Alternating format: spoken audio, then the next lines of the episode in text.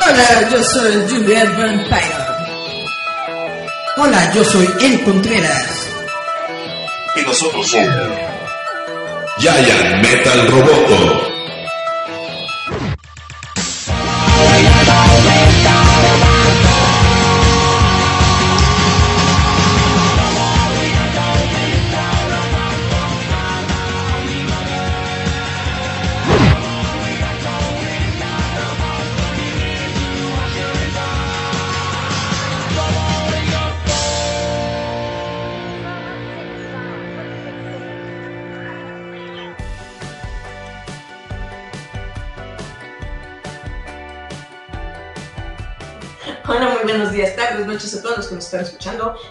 Ya ya Metal Roboto, su programa friki, fri- friquilero tamalero.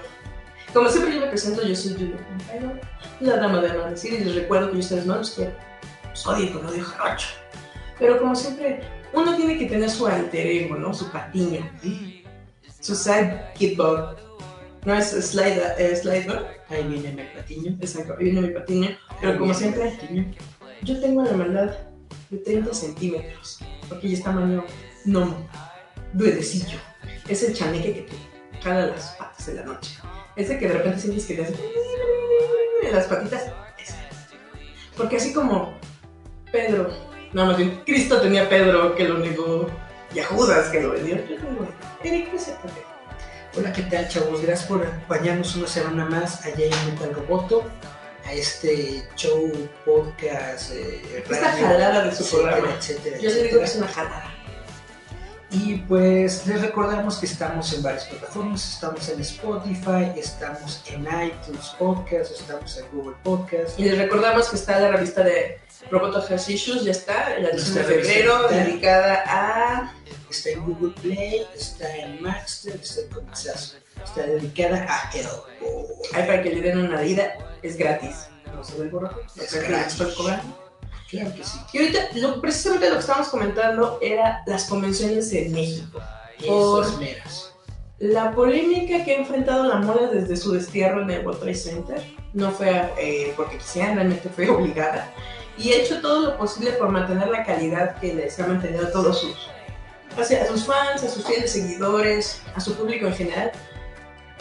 Y es lo que estábamos comentando hace rato, ¿no? Precisamente ahorita está, no es caos, es que yo siento que también como ahora todo el mundo tiene esta facilidad mediática en una red social, se le hace muy fácil criticar, aventar la piedra y jajaja, a ver qué me haces.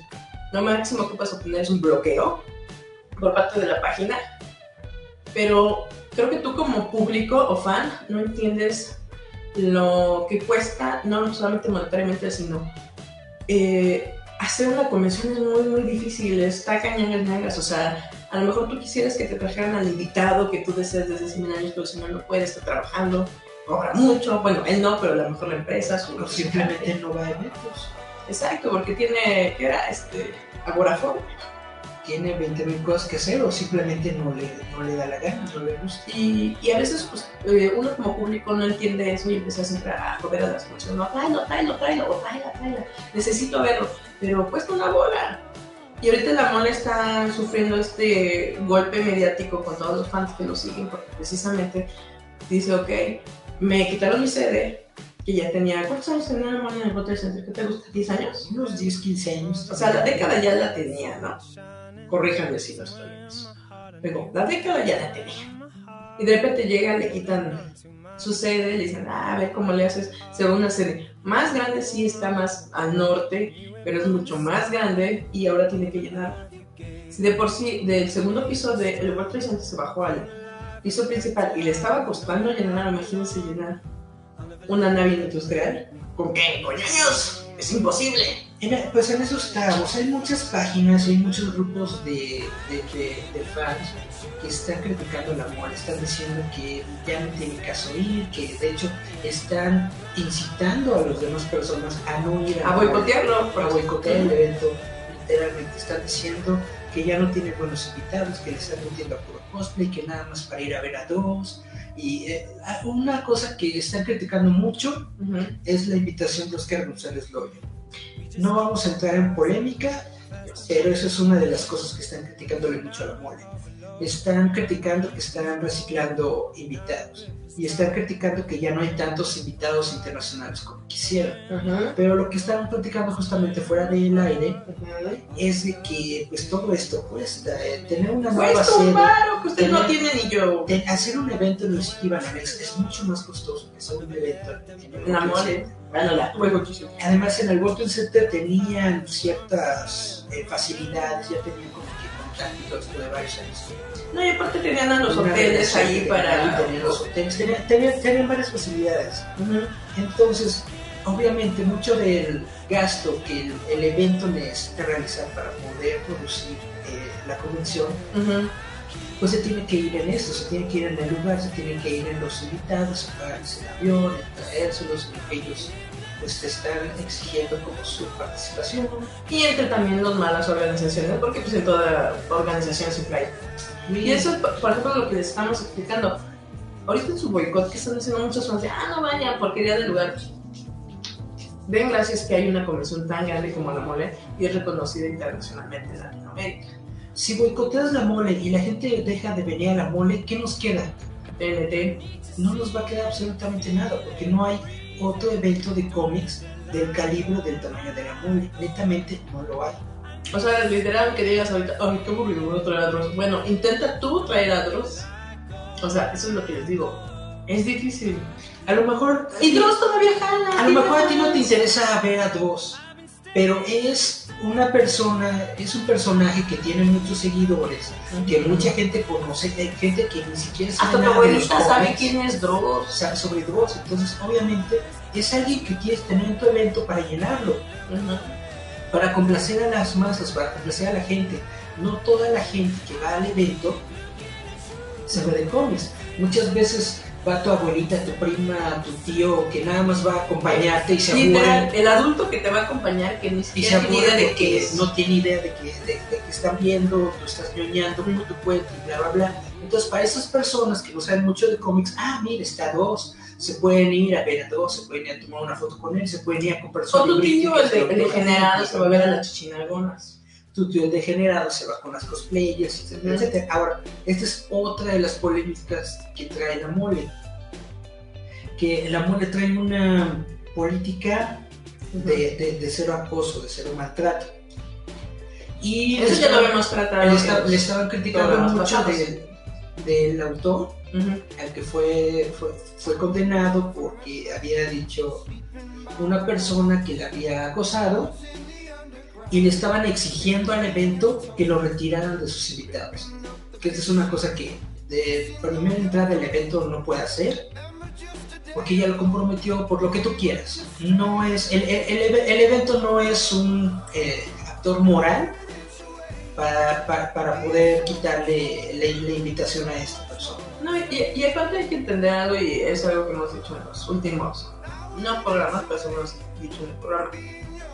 Desde que la mole le quitaron el World Trade Center, ha entrado como muchas polémicas extrañas. Desde la, esta chavita cosplay, Sam Chan, que le dijo, ah, pues esto estoy, la, la. Cuando era un asunto totalmente privado entre el evento y ella, lo hizo público, ¿no? Como ahora lo pasa con este chavo, George Spetia. También algo privado lo hacen público y de repente no sabemos si son venganzas personales o simplemente quieren echarle tierra al evento, ¿no? El evento va a continuar contigo o sin ti. Literalmente. Es un negocio. La gente a lo mejor dice, ah, pues que se me cae mal. Entonces de Oscar González Loyo. Quienes conocen no solamente su carrera, sino su polémica, entienden por qué son las cosas. Pero alguien normal, que no tiene idea ni qué ha hecho ni cuál ha sido su pecado en la vida, quiere ir a ver al, señor Hay, que hizo el mucha- hay robot. muchas personas que no se saben el chisme, que no saben todas las broncas y nada más quieren ver a la persona que Y dibujaba que- el cómic no, que Ni ellos siquiera veían en eso, su el que hizo, el, en que se basaron de nuevo Artbook. Ni siquiera eh, les va a interesar qué onda, se lo van a decir, ok, ese señor, oye, eh, como decimos, Ah, mira, van a ver los dibujos chidos el artbook de la gente. personaje, vamos a ver al autor del personaje. Exacto, o sea, porque lo más seguro es que toda esa gente nueva van a ver los dibujos chidos de otros ilustradores basados en Karmatron y van a decir, no manches, va a estar bien chido, ¿no? Pues ya cada quien se dice, ah, bueno, no está tan chido. Pero eso es lo que repito, el público no es tan conocedor, el público quiere entretenimiento, quiere ver a las chichinagonas, quiere ver a que dibujó Batman, a que dibujó Superman, a la vieja con la que se anda chaqueteando por las noches, quiere ver a la celebridad, como decimos va a venir este Mike Rooker, el actor de John en Guardianes de la Galaxia 2. O sea, la gente solamente Hay- quiere entretenerse. Hay, hay mucho contenido, la mole está, eh, eh, es- está muy bien, es un muy buen evento, realmente no entiendo mucho el, el- el hate que traen y lo vuelvo a repetir, si quitan la mole, ¿con qué nos vamos a quedar en México? Absolutamente con nada. No, y- Pero volvemos a este asunto porque ya nos acercamos a nuestro primer corte musical. ¿ya? ¿Sí? ¿Qué vamos a escuchar, Julieta? Toda, para todos los que les gusta esta onda de electrónica y Britpop y bolas peludas, hice una bonita selección. Vamos a empezar con Massive Attack, con Finishing Sympathy. Está chida la rola, en algún momento han de haber escuchado esa canción. Échenle ojo. Bueno, échenle, presten oído y volvemos a que haya regresamos. Yeah, yeah, yeah. Esto es Giant Metal Roboto. Escúchanos a través de Radio Enciende tu Mente.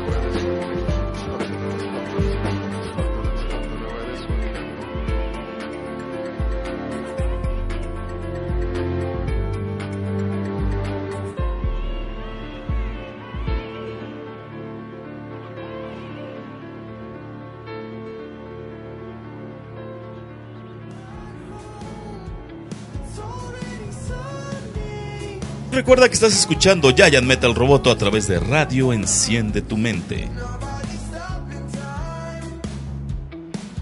Y volvemos a Giant Metal Roboto. Y como estábamos diciendo, eh, déjense un poquito de patrañas de estar en contra de.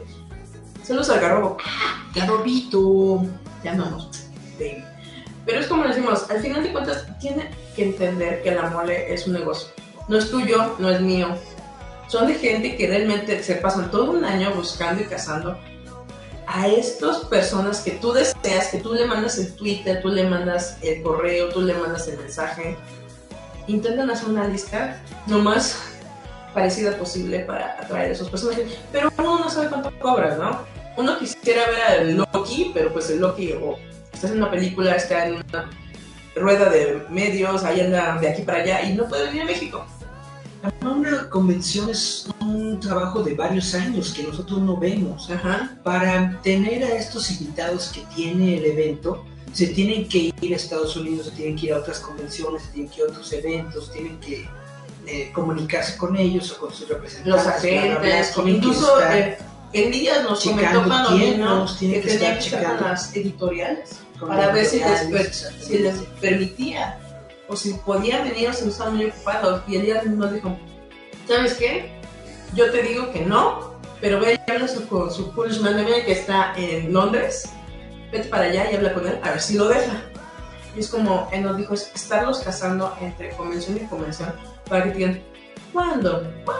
¿No? Tener que estar viendo que no se empalme con otros eventos, cosas así. Realmente, armar una convención de cómics es una logística muy complicada que no cualquiera puede hacer, sino no, cualquiera haría que no cualquiera puede hacer, pero que, que, tarda muchos años y que netamente yo siento que la gente no ve, la gente nada más ve. Despotrica, básicamente ya, ya lo tienen como, como dado y no lo aprecian. Como la mole se realiza cada año, dan por hecho que y siempre tiene, tiene invitados y siempre está ahí, siempre da un evento de calidad. La mole, digo, la gente ya lo está dando por hecho. Y como les hemos ah, dicho, ya, existe el evento, no le va a pasar nada, le puedo echar todo el hit que yo quiera. Y no, morritos, luego por eso se acaban las cosas, por eso se nos fueron las pizzerolas. Pizzerolas de sabritas. El mero mero sabor ranchero. Por eso es lo que digo, por eso se mueren y de repente dices, oye, si había eso antes, ¿por qué no hay? Porque lo dejan de consumir. Así es. Pues eso es a lo que vemos. Apoyen a la mole, es el único bueno, la única convención que tenemos a un nivel internacional. Sí, siempre va a tener sus fallas, porque así es, así pasa. Es precisamente como vemos con Tichabo y de Car Capital. Va a pasar, o sea, tú quisieras que te quede exactamente como el San Comic Con. No tienes el poder adquisitivo, no tienes el nombre, y sobre todo, ¿qué les puedo decir? No tienes el poder para traer a esa persona aquí a México si, dan, si viene uno, dos, tres, cuatro, cinco agradeces, solamente debemos agradecer agradecidos, ¿no? En algún momento nos verán para Lo que sucedió con, las, con, la, con, la, con la Car Capital Fest, ¿no? Que toda la gente se le echó encima, que por las cancelaciones y todo esto. Y, y, digo, sí, mucha gente pues obviamente se va a sentir, se, se, va a resentir porque pagó tal cantidad de dinero por ver a tal persona y bla, bla, etcétera, etcétera. Pero al mismo tiempo, tú no sabes qué ocurrió tras bambalinas, qué ocurrió en, la, en las negociaciones, porque esta persona realmente no, pudo asistir al evento. Es un poco, imagínense un viaje de Argentina para México, no es muy rápido. Sí, sí, la organización tiene que afrontar las consecuencias y sí tiene que pues, pues poner el, el evento y, todo lo que te hayan dado. Pero también te tienes que poner en otro punto, ¿no? ¿Qué fue lo que ocurrió? ¿Qué fue lo que pasó? ¿Por qué están haciendo lo que están haciendo? ¿Por qué no pudieron cumplir con lo que estaban cumpliendo? Entonces lo que hicimos, hay que apoyar a, la Mole Comic Con, es el único convención internacional que tenemos, hasta que creen otras tres ya podemos decir, ah, bueno, no importa, me voy a la otra que sí trae más cosas. Mientras no se quejen y apoyen. Sí, está muy caro. Sí, los cambiaron de sede. No sabemos cuánto nos está cobrando, ¿no? Por algo quitaron el 3 Pass, ¿no? Ajá. Ah, dice Ricardo Quechua que cuál es el problema con la mole. ¿Cuál es el problema con la mole? Bueno, eh, básicamente estamos diciendo toda la polémica que está creándose mediáticamente en las redes sociales de los mismos fans, ¿no? Que empiezan como a atacar sin sentido algo que realmente tienen que valorar. Es lo que, lo que estábamos diciendo, hay muchos grupos de fans, muchas páginas de, de fans que están Que atacan desde tratando, los tratando de boicotear a la mole, que porque no tiene buenos invitados, que porque se está metiendo mucho con los cosplayers, que porque está refriteando a los invitados, O sea, que porque los siempre. comerciales, Pero como que- que eres... bla bla bla, o sea, netamente sí están duro y duro y dale, y de hecho hay una página que de hecho reposteó algo que escribió nuestro compañero eh, editorial Charlie niño. en la que precisamente está- eh, estaban incitando y, e, e invitando a la gente a no acudir a la, a la La mole. mole. Y es algo que realmente me preocupa y realmente siento que no debería ser. Sí, porque imagínate.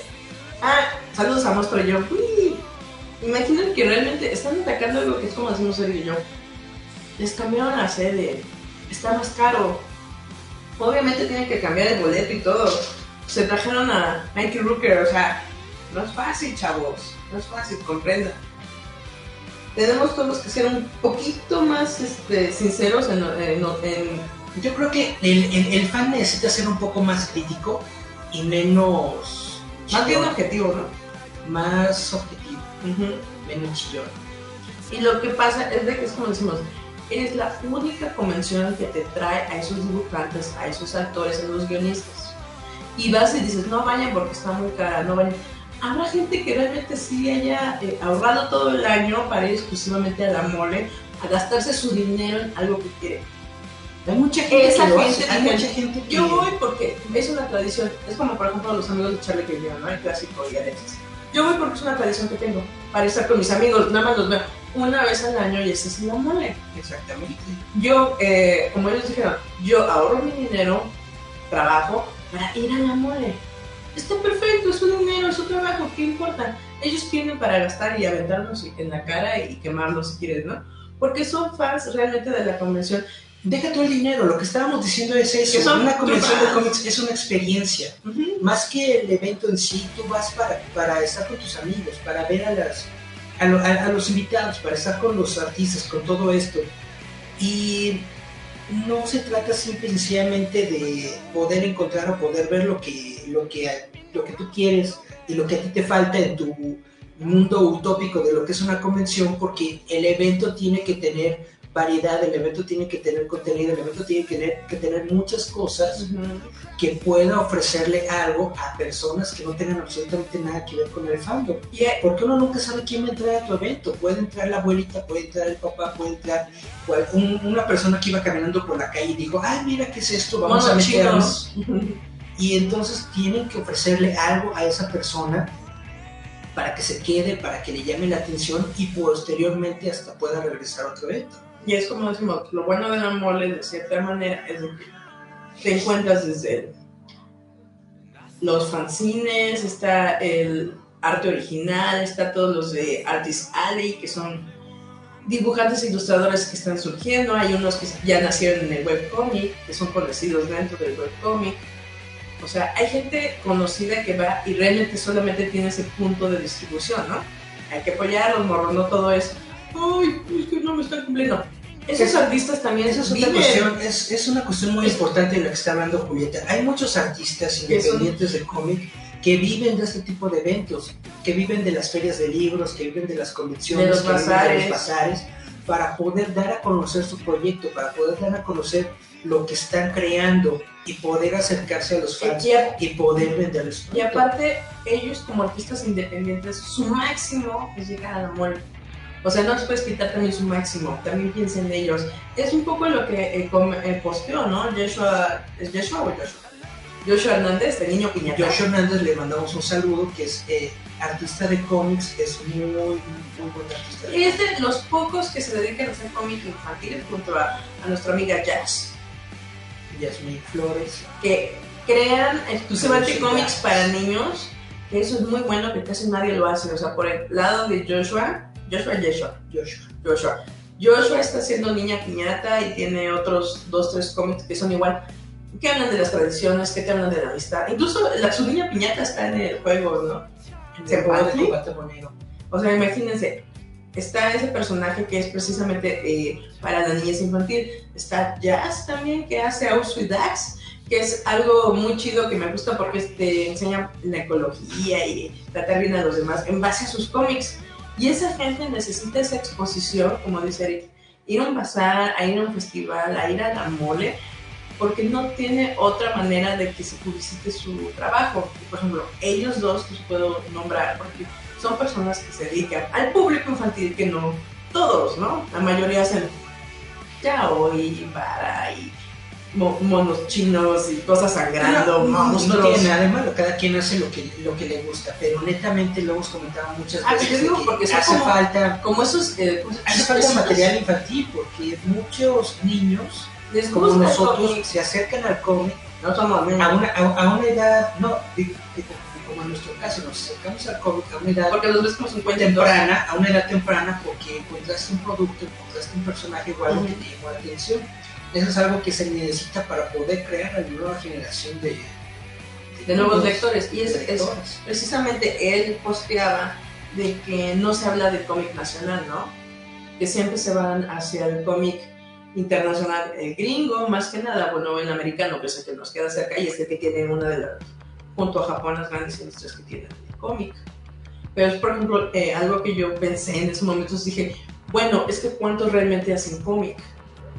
Muchos que van a la mole, y es algo, un requisito que sí les ponen a la mole, lleven su propio cómic, porque aquí lo que es, es cómic.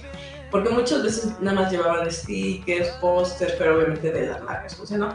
Personajes de DC, de Marvel, japoneses, y no llevaban algo propio. Hasta que la mole les dijo, ¿quieren venir? Empiecen a hacer sus propios cómics. Y eso es muy bueno porque es un estímulo, ¿no? Tú como artista, realmente tener tu propio cómic y tu propio personaje, ¿no? Y poder llevarlo allá y mostrarlo y que la gente te lo empiece a comprar. Es un estímulo tu trabajo editorial porque tú le metes tiempo, le inviertes dinero, a- a- quiere a la estar gente ir imprimiendo, ahí porque porque gana sacando las copias haces tu producción como, como puedas.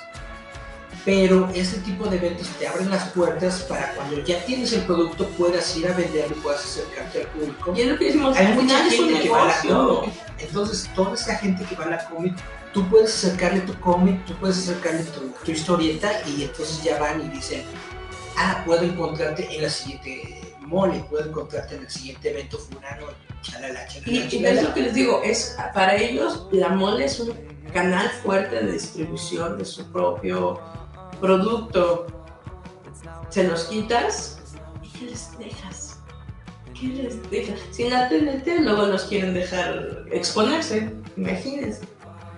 Bueno, cada, cada evento tiene su propia manera de, de, de dar, de dar los lugares y sus propias eh, reglamentos y todo eso. No nos vamos a meter eso. Nos- en lo que estamos diciendo es de que sí, tienes que ser crítico con las cosas que, que no te gustan y con las cosas que son... El objetivo. Con, la- con- con las cosas que no son... Que, que no se están haciendo bien. Pero al mismo tiempo no puedes estar todo el tiempo estando Quejándote. quejándote, chillando y molestándote porque las cosas no son como tú quieres. Porque todos tenemos que apreciar y agradecer el trabajo Tienes que, ajeno. dar- tienes que darte cuenta de que este mundo es muy grande, de que hay muchas personas viviendo en él y de que un Ah, evento, ah, un evento de este estilo como una convención de cómics tiene que hablarle a muchas personas, no a solamente a mucho, a mucho público, no solamente a ti, Porque es un poco lo que necesitan recuperar su inversión. tú lo ves como no me están llevando al artista que yo quiero, ¿no? A la cosplay que yo quiero, al actor que yo quiero. Pero detrás de eso también hay artistas nuevos mexicanos que están exponiendo ahí, cosplays mexicanas que están exponiendo ahí, tiendas que solamente son online a veces o no tienen tienda física o a veces se ponen en X puntos y ahí están vendiendo todo su material. O sea, también hay que entender que no solamente es tu gusto, es un negocio que lleva a más personas, ¿no? Y si detenemos ese negocio que le, eh, va- bueno, que le ayuda a personas muy ajenas a ti y a mí, estamos pata. Estamos estropeando ahí el trabajo ajeno. Y eso, chavitos, no se vale, eso es cero case, hay que respetar, porque imagínate que el día de mañana tú haces un libro o quieres exponer tu arte y no hay dónde, porque lo destruyó tu papá. Así como estaba diciendo Joshua, que faltan medios de comunicación que le den espacio a los, a lo- a los independientes y al cómic mexicano y a todas las producciones que está realizando en nuestro país. También hay eventos, también faltan eventos en donde ellos puedan llevar sus productos, donde puedan llevar sus falsillos, donde puedan hay llevar algo sus que siempre les decimos, chavos. Nunca le regueten a un artista. Tú no sabes cuánto le costó, porque muchas veces el sticker está a 10 pesos. Y de no me lo hagas más barato. Es el único sticker que hizo, a lo mejor no nos hizo 10. Tú le estás diciendo que te lo deja 2 pesos. O sea, tampoco sean así de ojetes, niños. Porque a mí sí me tocó cuando fue la mole que se te hacía muy, muy, muy mala leche, ¿no? Veías a los señores con sus super bolsas de que se iban a Canté, Panini. Ven sus bolsetas llenas de cómics que sabes que no cuestan dos centavos. Y llegan a tu mesa, en primera hacen feo tú así como, ah, mira, ¿no? De repente, ah, a mi hijo o a mi hija le gustó tu bonito. ¿En cuánto? Ni siquiera están caros. Y que todavía le digas, ay, eso cuesta, así como que ofendido, ¿no? Eso cuesta, ay, bueno, ya dáselo. O sea, a mí me pasó y pues, no se siente chido que tú te pasaste una semana, dos semanas antes, ahí acabándolo, recortando y todo, a que te digan, ah, sí, este, vale dos pesos, ¿no? Cuando a ti te costó, así, no dormir, estar dormida para ver qué material llevabas a vender, ¿no? Porque tú tienes también que ver qué puedo llevar que sea vendible dentro del mismo evento. Y que te vean feo, pues tampoco. No vayan a chicatear morros. Tienen que respetar el trabajo de otras personas, porque es como decimos, la mole no nada más es de dibujantes americanos.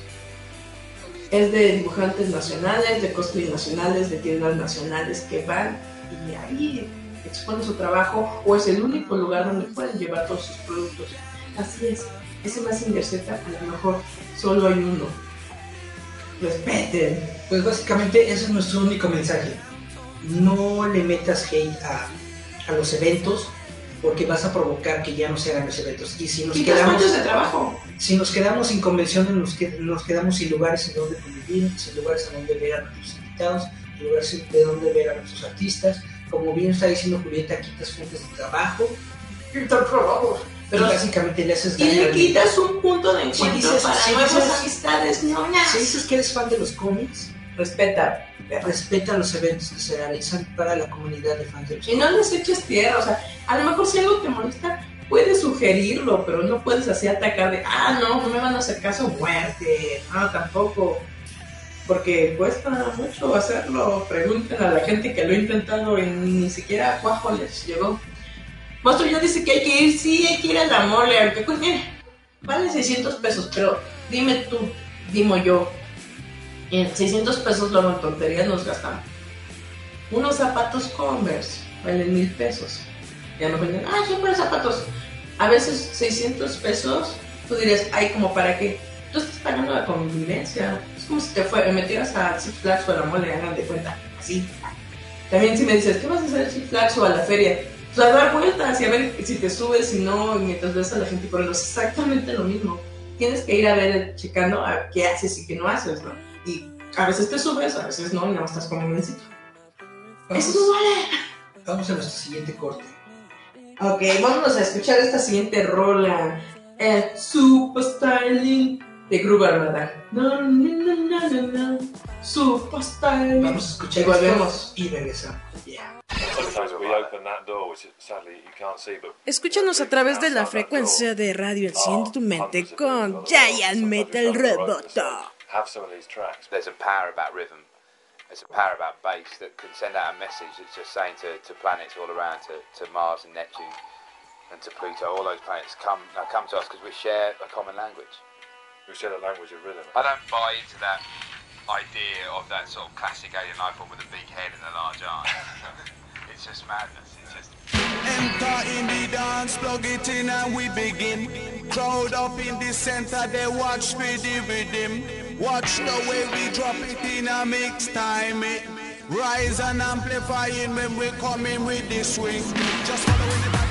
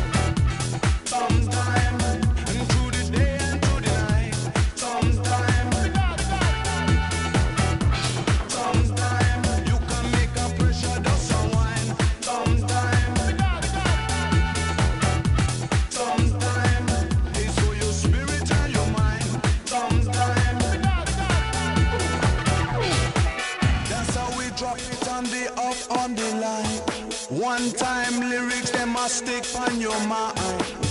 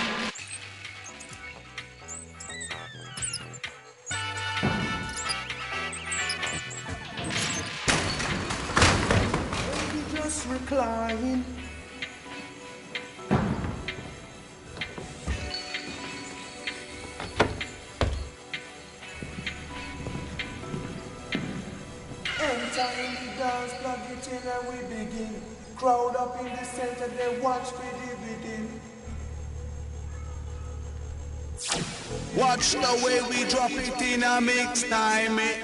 Rise and amplify amplifying when we coming with this swing. Just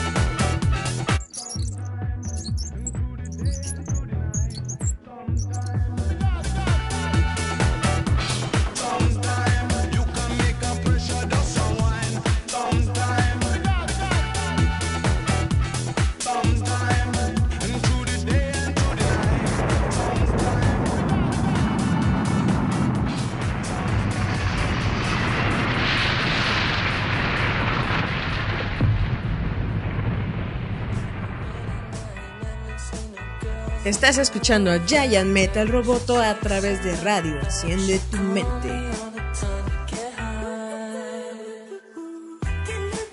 Y volvemos a Giant Metal Roboto, su programa a veces es friki, a veces es nuevo, a veces es polémico. Yeah. Pero ya hay que dejar de hablar de la mole, vamos a hablar de cosas ñoñas, Eric. Pues sí, yo de lo que quería hablar, de hecho es algo muy muy afín a lo que hemos estado hablando y es de El esta- cambio de sexo de es de esta polémica que se ha desatado con respecto a la Capitana Marvel, eh, que, es, que es una polémica que básicamente iniciaron unos tipos que se sintieron mal por algún comentario, lo malinterpretaron y generaron toda una campaña de odio contra esta película sin ni siquiera haberla visto todavía en, en- en los cines. Y esto es algo de lo que ya me había comentado Julieta desde hace como unas Ah, dos semanas. Y yo no Es quería que me lo pasaban como chisme. yo no quería exponerlo porque precisamente yo sentí que eran puros chismes y eran puras cosas ojetes, pero realmente se está convirtiendo en algo importante, en, en- un fenómeno que realmente ¿Qué es lo que decimos? muy Son complots. Son complots. Para más o menos resumirle las cosas, resulta que Brie Larson, la actriz que está en esta película de Capitana Marvel, hace algunos meses hizo una conferencia, estaba en un evento en donde ella estaba defendiendo a la película A in Time. Esta película de A in Time es una película que sacó Disney el año pasado, que básicamente es una película para niños, es una película que habla sobre aceptarte a ti mismo y, y ser feliz y bla bla bla, ¿no? Es, es una cuestión netamente para niños. Y lo que estaba diciendo Brian Larson era de que muchas personas se estaban quejando y le estaban tirando tierra a esta película, estaban diciendo que estaba muy mal y que bla bla. Y el comentario que ella hizo es, esta película es para niños y es para mujeres, no fue creada para hombres blancos. Y ahí es donde empezó la polémica. Porque Eso fue lo único que ella dijo. tergiversaron esas palabras. Eso fue lo único que ella dijo. Luego, después, cuando comenzó la gira de medios de Capitán Marvel, eh, le hicieron una entrevista en donde el entrevistador le volvió a preguntar sobre esto y básicamente durante esta entrevista estuvieron diciendo que sí, que se malinterpretaron sus palabras, que ella en ningún momento dijo que odiaba a los hombres, que en ningún momento dijo nada en contra de, del sexo opuesto, básicamente lo único que ella estaba haciendo era defender una película diciéndole no fue hecha para ti específicamente como público, está bien si no te ¿no? gusta. Me dolió mi Cartoon Network. Ah, Pero este comentario lo han estado tomando muchos, muchas páginas de esas de, de- de Facebook y grupos de fans y todas estas personas para meterle odio a la película. También porque, si tú recuerdas en la entrega de Oscars en donde ganó Casey Affleck, Brie Larson había ganado el Oscar en un año anterior y, y estaba en el escenario para entregar el Oscar. Y cuando eh, presentaron a Casey Affleck, todos le aplaudieron menos Brie Larson. Casey Brie Larson no le es el aplaudió. hermano de Ben Affleck. Brie Larson no le aplaudió porque en ese momento Casey Affleck estaba siendo acusado de maltrato, de, de acoso sexual y de maltrato. Entonces ella, mm, vaya, no, no le hizo ningún feo ni nada, simplemente no le aplaudió. Y todo, y esto lo están tomando estas personas como que hay una agenda feminista antimachos dentro de Brie Larson y Que se dentro, extiende a y- Capitana y- y Marvel. dentro de la campaña de, de Capitana Marvel y que están diciendo de que Brie Larson no le dé entrevistas si eres hombre y que Brie Larson está diciendo esto, que Brie Larson está diciendo esto. Cuando en realidad fueron Netamente, netamente nunca ha dicho nada de esto, todo es un chisme muy grande, todo es básicamente una campaña de odio y de desprestigio que están creando por una película, básicamente nada más porque Brie Larson en algún momento Brie Larson es mi defendió una película. Brie Larson es mi Yalitza, güera. En general. No, es que es lo que decimos. Eh, creo que ahorita, no sé por qué se da por. Ni siquiera por eso MySpace ni Yahoo. Empezó a crecer que cualquiera puede eh, desprestigiar y, y jurar en contra de los demás, ¿no? Por X o Y razón, porque te cayó mal, porque la, como dijimos con Doctor Who. Porque es mujer, vamos a hacerle campaña. Es que ni siquiera es de desprestigio, creo que a veces es de odio, de decir, vamos a atacarle porque la odiamos. No, o sea, realmente Capitán Marvel, como dice Eric, todavía ni siquiera se estrena, no hay ni siquiera horas de prensa, solamente tenemos los trailers. Y pinta para que va a estar chida la película. Ya habla de Brie- Larson, no, no, es Capitana Marvel. Ya, ya, Va, por- va a golpear de los tanates a Thanos. ya estrenaron la película para algunos medios y, y- fans y netamente las reacciones en Twitter que, Son buenas. que hubo de esta función previa son muy buenas. Están diciendo que es muy buena película, que es una de las mejores del universo cinematográfico de Marvel, que a mucha gente le va a gustar. Y entonces Sale un gato, por Dios. hay un gatito. Para todos los kitty lovers. Pero es que es a lo que me refiero. Estaban creando unas campañas muy absurdas donde nada más es odio por odio. Ni siquiera, como decimos, no han ido a la convención. No han comprado la convención. No han ido al cine. No han visto la película. Pero ya están diciendo que odien X o Y cosa porque en X o Y película, bueno, en película, página dice que pasó esto. Saludos al Master que ya anda por acá. Eh, es lo que decimos. Respeten, morros, antes de criticar, primero Métanse. métanse en la caca para decir, ah, huele feo, ah, me dio asco. Como bien está diciendo Julieta, es exactamente la misma bronca. La misma bronca que está teniendo la mole es la misma bronca que está teniendo esta película de Capitana Marvel, pero es llevada al, a- al extremo. ¿Por qué? Porque dentro de esta semana se dio la noticia de que el sitio web Rotten Tomatoes estaba quitando o descontinuando las calificaciones de las personas que ponían en la, en la, en la categoría de quiero ver una película. Es decir, eran eh, calificaciones que le daban a una película sin haber visto la película todavía. O sea, Y es que- básicamente muchas personas que están, que están diciendo que era, fue un ataque de trolls, básicamente, se metieron a la película de Capitana Marvel y por todos estos chismes y por todos estos bueno, cosas que están diciendo, eh, fueron a echarle shit.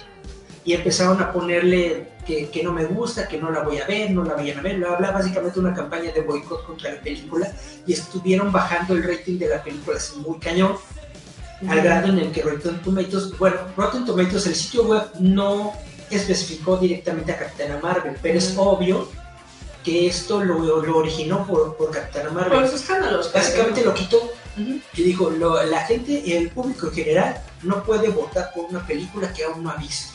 Y se Y acabó. eso es una verdad absoluta. Pero, ¿cómo se? Ah, como ejemplos. Ah, ¿sabes qué es lo que hicimos? Para decir, guacala, que feo huele, ve y huele primero.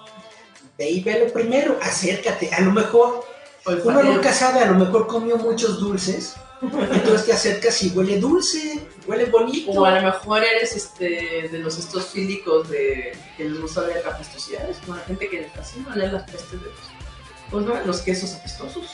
Rinofílico, es rinofílico, ¿tú qué sabes? Pero primero, dale chance, ¿no? Ve, aunque sea un, un miércoles de plaza donde les dan el 2 por 1 Miércoles de plaza. Léelo, Eric. Bueno, el máster está diciendo, ahora, vayan a verla o no vayan. ¿Para qué tanto brinco? La ñora tiene el derecho a decir idioteces y yo defiendo eso, igual que el Sergio Goy. Mi guarlos precioso. En eso tiene razón, máster. La gente tiene derecho a decir tonterías. Y a porque, es por- porque, porque son personas. Pero netamente en este caso, la Brie Larson no dijo nada malo. Y le están metiendo una campaña de odio por algo que no dijo. Están diciendo que dijo lo que no dijo. Y esto es, está muy feo. Léase el otro comentario. Del otro dice, Rotten ya sacó el cobre, jamás defendió así a las películas de DC. Por ejemplo, de vergüenza su falta de objetividad. Bueno, Rotten Tomatos también. Puede ser que sí, puede ser que no, pero realmente Rotten, Toma- Rotten Tomatoes se ha convertido para muchas personas no solamente en una en un índice de calidad de una película, sino básicamente en una herramienta para trolear a los fans o a la película en sí. Y eso es precisamente lo, lo que decimos. Vean, para criticar primero vayan en la popó. Para saber de qué están hablando. Yo y digan, yo "Eh, diciendo, si, eh". si no te gusta, no te gusta. Ve a Rotten Tomatoes y ponle que no te gusta. Pero primero ve la película. Primero ve la película. Si ya después de que viste Capitana Marvel resulta que la odiaste con todas tus ganas, pues ve y di que la odiaste y tu se del acabó. piso. Y aviéntale. Y aviéntasela, exactamente. ¿No? Pero no, no nos pongamos a odiar las cosas que ni siquiera han pasado todavía. A ver, échase su chisme sabrosón, Eric, que te pase ¿Cuál chisme me pasaste? del Mar Mundo. ¿De Matt Mundo? Ah, no, ajá. Bueno, no es cierto, era de Constantine. de Ryan. Bueno, pasando ya a, cosas más, más, más tranquilas, más chiquitas, resulta que hace ratito, justo antes de que yo me saliera al, al metro para ver Eric a- estaba ese deliciosamente echando una popó cuando le mandó un mensaje. Le digo, chéquese esta noticia. compa". Resulta que Julieta me está platicando de que Matt Ryan, el actor que ha interpretado a John Constantine, tanto en la serie de televisión de Constantine como en la serie de, bueno, en el universo de, de, de-. ¿cómo se llama esta empresa? Sí, Marvel, Warner. de Warner, sí. Bueno, en, en, en el Arrowverse, en, en, en las cintas de, de, de- Perdón, en la serie de televisión de Eric, tú Flash, en la serie de televisión de Arrow, en la serie de televisión de Leyendas de Mañana, ha aparecido como John Constantine, este actor. Ujú. Y resulta, según la nota que me estaba eh, comentando Julieta hace ratito, es que ya le van a dar su propia serie. O sea, netamente los de Warner están haciendo por fin algo bien Ujú. están diciendo que ese chavo sí jala, que sí hay fandom, que sí hay gente que lo quiere ver y le van a dar su propia serie de televisión. Yeah, yeah, yeah. Van a hacer una nueva serie de Constantine, ¿no es así, Julieta? Sí, es que estoy aquí checando la nota, ya saben, porque hay que ver la- las notas chirinongas. Dejen que jale. La nota chirindona. No, pero básicamente es que es- Constantine realmente tenía muchos fans que se eh, Garrow es uno de ellos que cuando le quitaron la serie se enojó. Porque dijo, oye, estaba bien, era de las mejores que tenías con más audiencia, ¿por qué la cortas? Sí era muy buena serie, la cortaron porque no tenía muy... Doom Patrol no tenía La serie donde está. ¿Lo van a meter en Doom Patrol. Patrol? Mm. Estoy pasando acá el dato. Pero es precisamente lo que decimos. eh, Ok, dice, con, con el universo DC por fin obteniendo buenas referencias con Doom Patrol y con Swamp Thing, que se va a lanzar en mayo, en mayo va a salir la serie Swamp Thing, parece que el servicio de streaming será la casa ideal para las aventuras continuas de John Constantine. Después de todo, él hizo su debut en las páginas de Swamp Thing de Alan Moore así que será un caso de simetría. Puede hacer en algún punto cameos en la primera temporada de Swamp Thing y pues, tiene mucho sentido, bla bla bla. Él estaba en el CW, como les estaba comentando. En Warner. Parece ser que Constantine regresará en poco tiempo. Y ya. Básicamente, ese es el resumen de la nota. Constantine, el actor Matt Ryan, va a regresar, ya sea dentro de la serie de, de Swamp Thing, como están diciendo ahí, Ujú. y de todas formas está en el, en, el, en el CW. Es algo muy bueno, es una muy buena nota. Sí, es un Porque poco es muy como- buen actor, realmente es muy buen actor y sirve. Y le quedó Constantine. bastante bien. Precisamente Garrobo en su momento defendía mucho esa serie porque dijo que le encantaba ver que era el borracho, depresivo, fumador, que es en los cómics, y lo estaban representando igualito en la serie, es algo que le encantaba y ver, ¿no? Un neurótico brujito agogó. Bueno, está diciendo el, el, el Master de que de un año para acá ha estado diciendo que hay muchos hombres blancos en sus ruedas de prensa. Esto aquí en China es un comentario racista. No quieras tapar el sol con un dedo. No, él lo hace con su trasero, está de ese tamaño.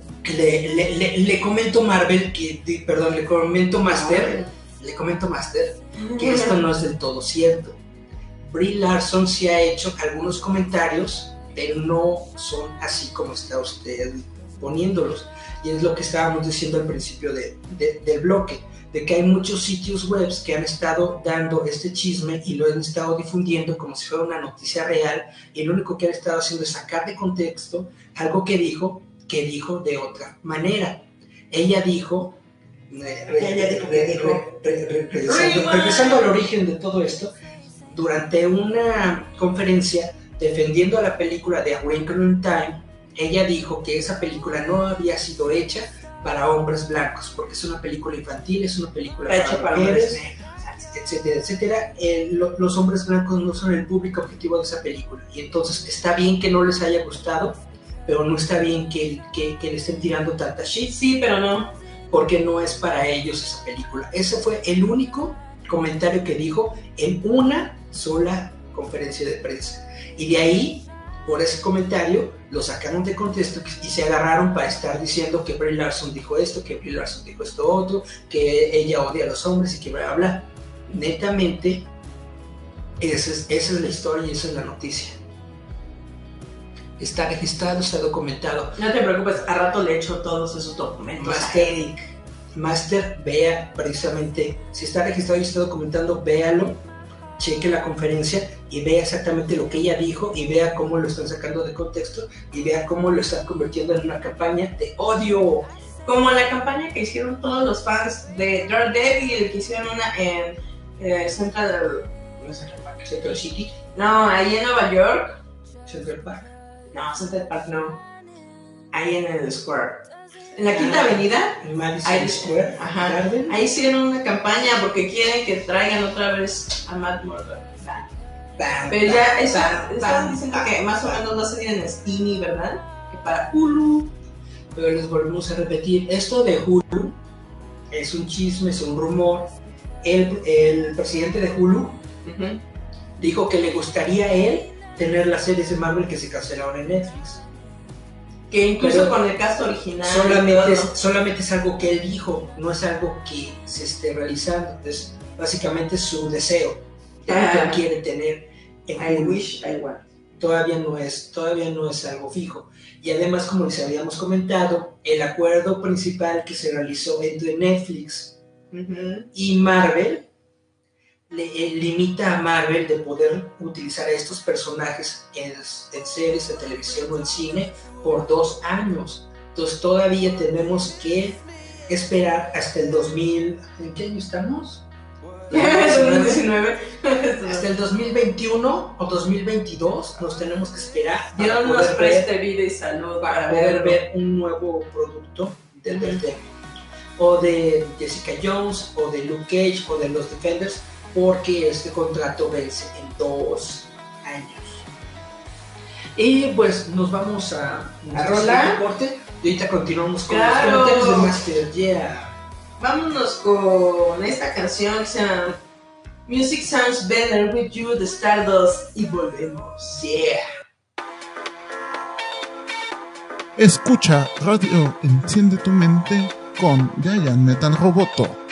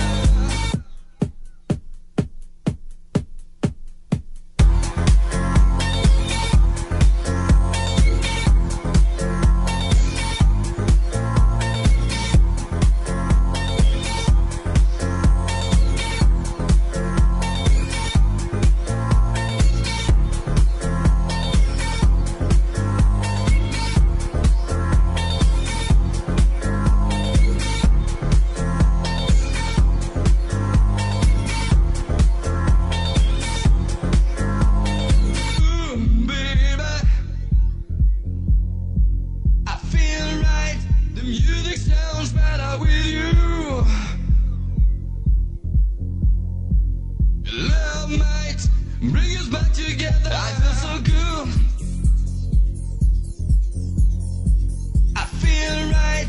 The music sounds better with you. Love might bring us back together.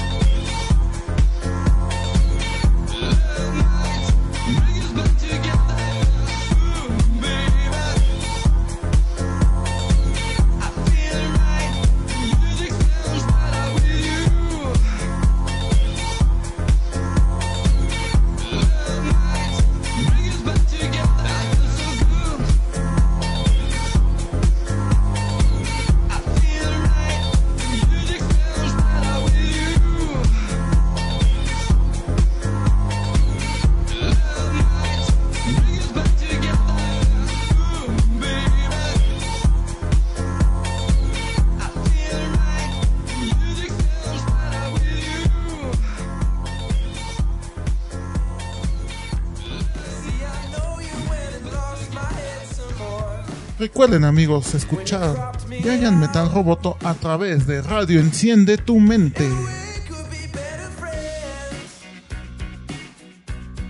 Y volvemos al Giant Metal Roboto. Ya estamos en el cuarto bloque. Ahí mero andamos. Ahí nomás. Eric, como siempre, troleado por la verdad. Es cierto. ¿Qué más chismes ñoños tienes, Eric? ¿Qué más chismes ñoños? Pues bueno, estábamos comentando. Oigan, nada más antes de que nada, les quiero decir que ya salió. ¿Ayer? ¿Ayer no? No, de Pokémon. Uh, salió Pokémon Shield y Pokémon Sword.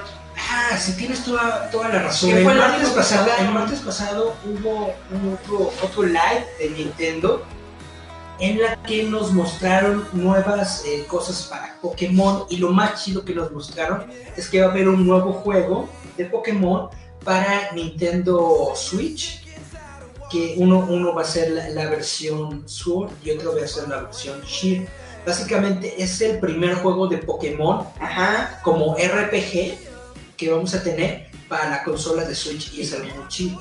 Nada más que es como dicen, ahorita apenas se mostró que va a ser, el nombre de la, de la región que van a, a explorar. Es una, es una Es nueva región. me- medieval. Este es un nuevo mundo. Cállese. Otra forma de vivir. Un lugar mejor. Con una nueva misión. Pokémon Yoto. Aunque hay que acabarlos ya. Pokémon Yoto. Se siempre mejor. No, pero eso es lo que decimos. Eh, ay, se me fue el nombre de la nueva región. Sí, no me acuerdo. Gala, algo así. Suena como Gala. Pero por lo que vieron todos los que son fans de Pokémon, va a ser una región muy grande, donde obviamente pues, si eres un maestro Pokémon, pues vas a encontrar muchos ¿Qué Pokémon qué, nuevos. tal, qué tan grande es esta región? Para decirles que tiene playa, tiene montaña y tiene un área con nieve, o sea, súper Y, es, y vienen muchos castillos. súper arriba. Hay castillos, Hay hay, bosque. lagos, hay bosque. O sea, por eso se llama Pokémon escudo y, y espada. Pero eso es a lo que hicimos. O sea, apenas mostraron la, la región a explorar, ni siquiera mostraron todo el, el mapa completo.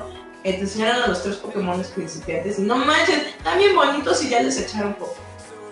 Ya les echaron poco. Otra vez los fans no, Y entonces, no ¿cómo decimos? El de. nada les El gusta. planta está bonito, es como un changuito. Ningún tapón les, les gusta. El, el changuito es el de planta, está bonito. El conejito es el de fuego, está, está tierno, está kawaii. Y el renacuajito es de agua y está muy Es bonito. un, es, un, es un camaleoncito, que eso está muy chido, es un Está muy camaleoncito de agua. Y de repente ya todos dicen que está muy feo. Y es precisamente lo que, eh, lo que dicen los fans de Pokémon. Te muestran otros Pokémon, ah, ya es rápido, como la mole, ¿no? Ya está muy repetido. Te muestran otra cosa, ay, es como aquel. Nada les parece. Fíjate, fíjate que en cierto en cierta Ah, dice Marco Sáenz que la región se llama Galar. Exacto, ¿lo ves? Galar, exacto, Exacto, esos no son fans porque critican a los Pokés están bien bonitos. Y como bien dice el Marco Sáenz, esos no son fans, exactamente, los que nada más se dedican a tirar tierra y hate. No, y es como decimos, nada más enseñaron la región y nada más los tres Pokémon para, para principiar, principiar, principiantes. Y ya les echaron un poco, y no es justo, están muy bonitos. Bueno, a mí me gustaron, a mí me gustan los Pokémon. Yo ne- ne- netamente sí me siento abrumado por la cantidad tan grande de Pokémones que hay en los juegos de Pokémon.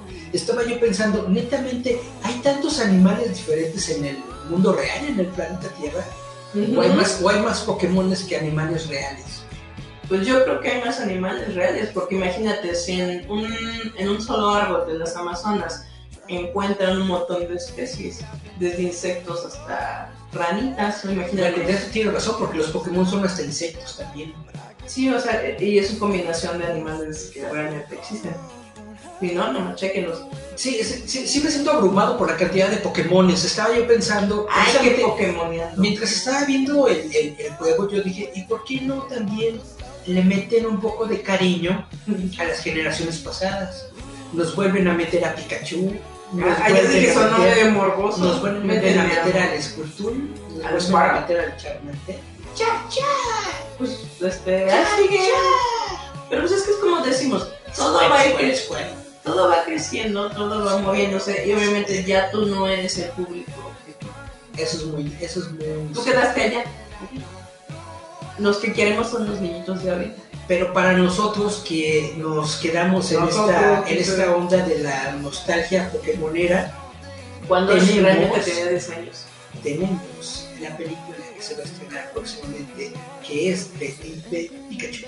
Ya vieron Detective Pikachu, está bien bonito. Está precioso. El arte de los Pokémon, los animadores. Es que no, yo vi un, un meme muy gracioso sobre Frozen. No sé si has visto también Frozen 2. Está muy bueno el... La animación tiene un detalle que no tienen ni idea. el meme decía, no nos vamos de aquí hasta que se le vean las posturas y cada hebra del cabello a él.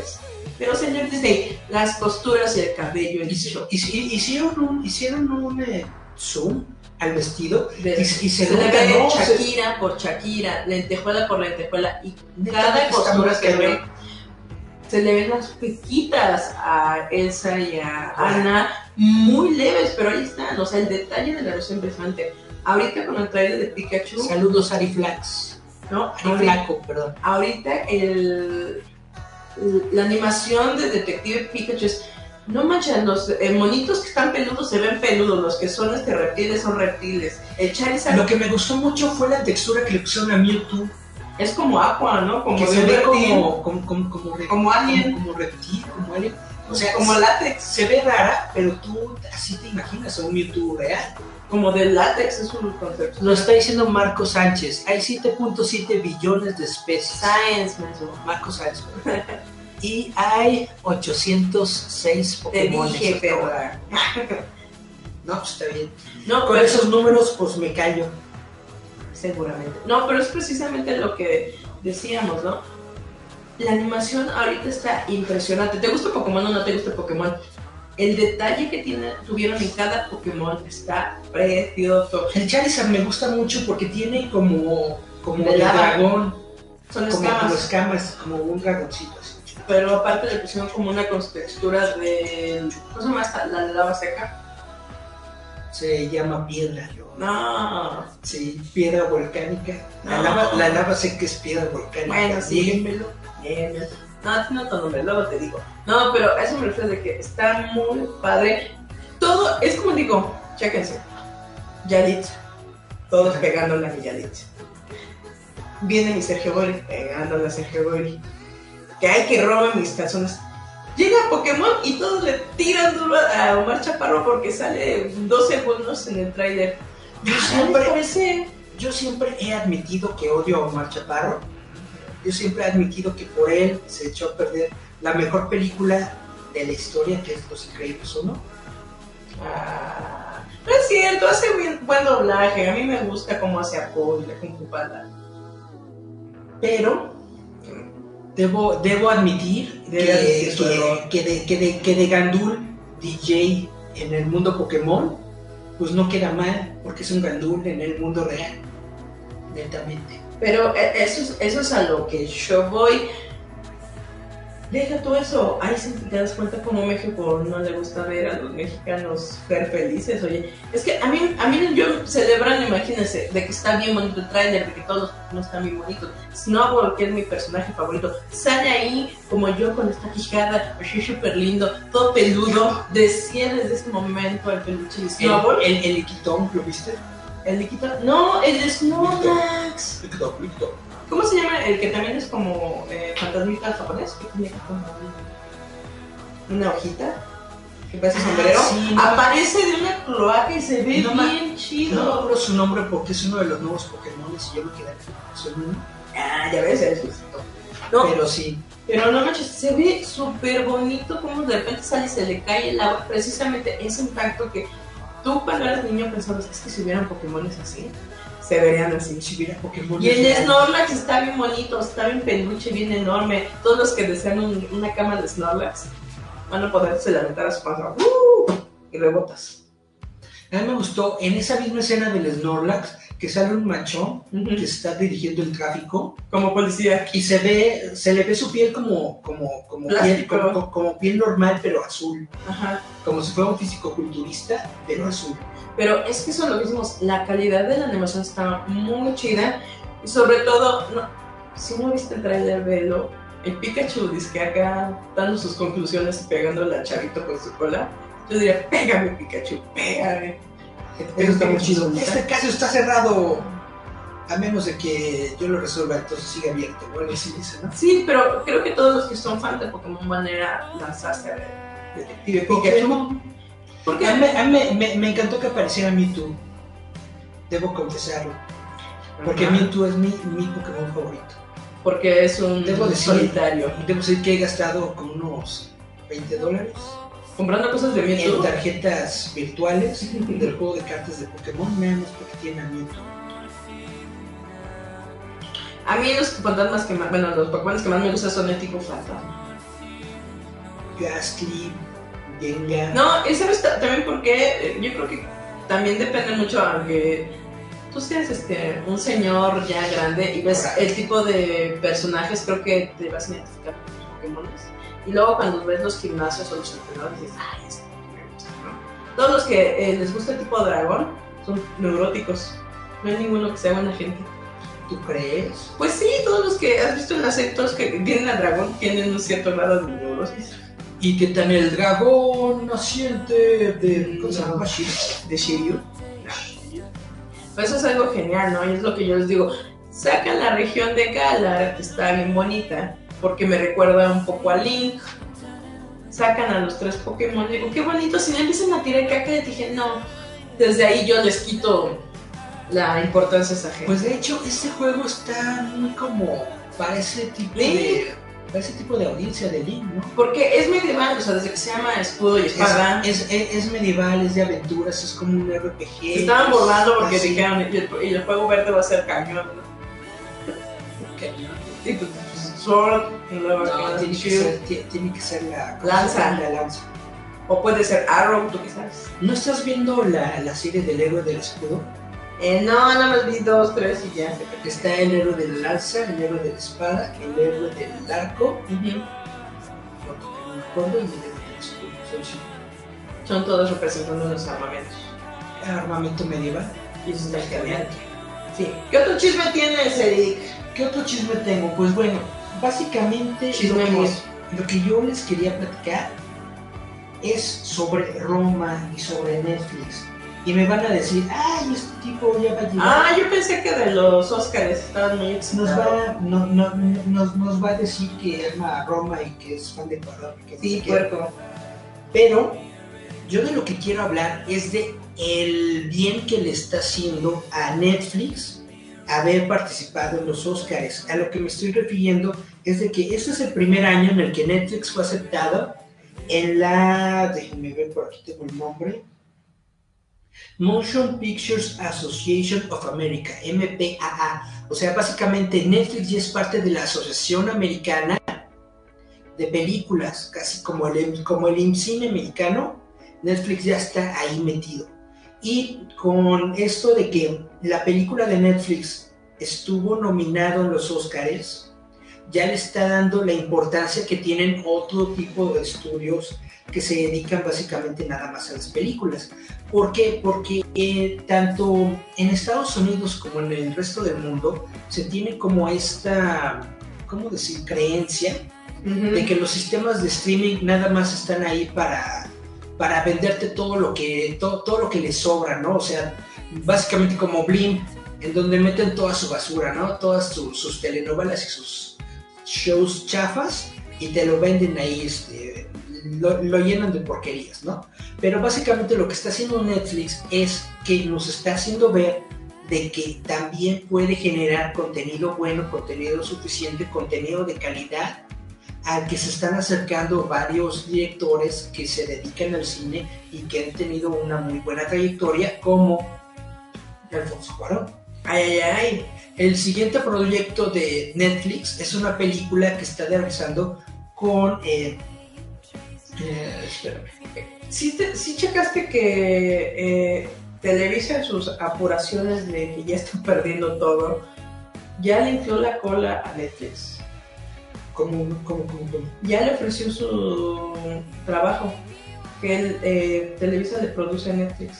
Y Netflix está... Yo ya tuve ese contenido y no me garantizó nada, entonces bye bye. Que porque Blink no, no puedo competir contra Netflix y ya. Scorsese.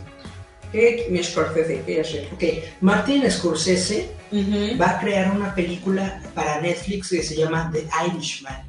Ay, tú pues Scorsese. pues, que eso. Es Martin Scorsese creando una película para Netflix sobre irlandeses. Entonces, básicamente, esta va a ser la mejor película de los próximos Oscars. Ay, Esperemos. O a lo mejor es un fracaso, pero ya que una persona del tamaño de Martin Scorsese se esté metiendo a Netflix, no, es porque Netflix ya está teniendo un nivel. Se va a volver un monstruo que inimaginable. ¿Por qué Era un los, monstruo bebé hasta que lo empezaron a alimentar. por qué los, los, lo- los artistas están viendo, se están yendo a Netflix? Porque ahorita Netflix está metiéndole mucho dinero a los proyectos. Básicamente está diciendo, ¿quieres hacer algo? Aquí está la lana, hazlo. Y eso es algo. Pero también tienes que algo de y- y es algo que lo- los estudios de, de- de cine tradicionales ya no están haciéndolo tanto, ya no se están arriesgando. Los estudios tradicionales están haciendo lo, lo menos arriesgado para que puedan generar la mayor cantidad de, de ganancias. Entonces, solamente están haciendo, ya sabes, las clásicas películas de drama, las clásicas películas de periodo, las clásicas películas de guerra, las clásicas películas románticas, y para de contar, no le están metiendo como que susu Ujú. a la, a la industria de cine. Los únicos que se están arriesgando es Marvel. Y por eso también es muy importante que por fin las películas de Marvel y por fin las películas de superhéroes fueron reconocidas en los Oscars. Porque esto significa que el trabajo de estos 10 años, de haber creado un universo, de haber creado una audiencia, de haber creado todas estas este, efectos Mundos. visuales y cinematografías y todo, por fin está siendo reconocido. Eh, Es que aparte es eh, un poquito que estaba yo viendo la, eh, ¿cómo se llama? la discusión en Facebook el día de los Oscars que dijeron que tenía que ganar el mejor vestuario el de las dos reinas y no el de Wakanda Forever.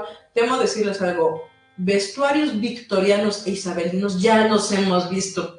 Ya se todos los- lados. hacer todo un A lo- reino A lo mejor están muy de una, pero es que digo, crear un reino, o sea, cómo se visten imaginario, de la nada.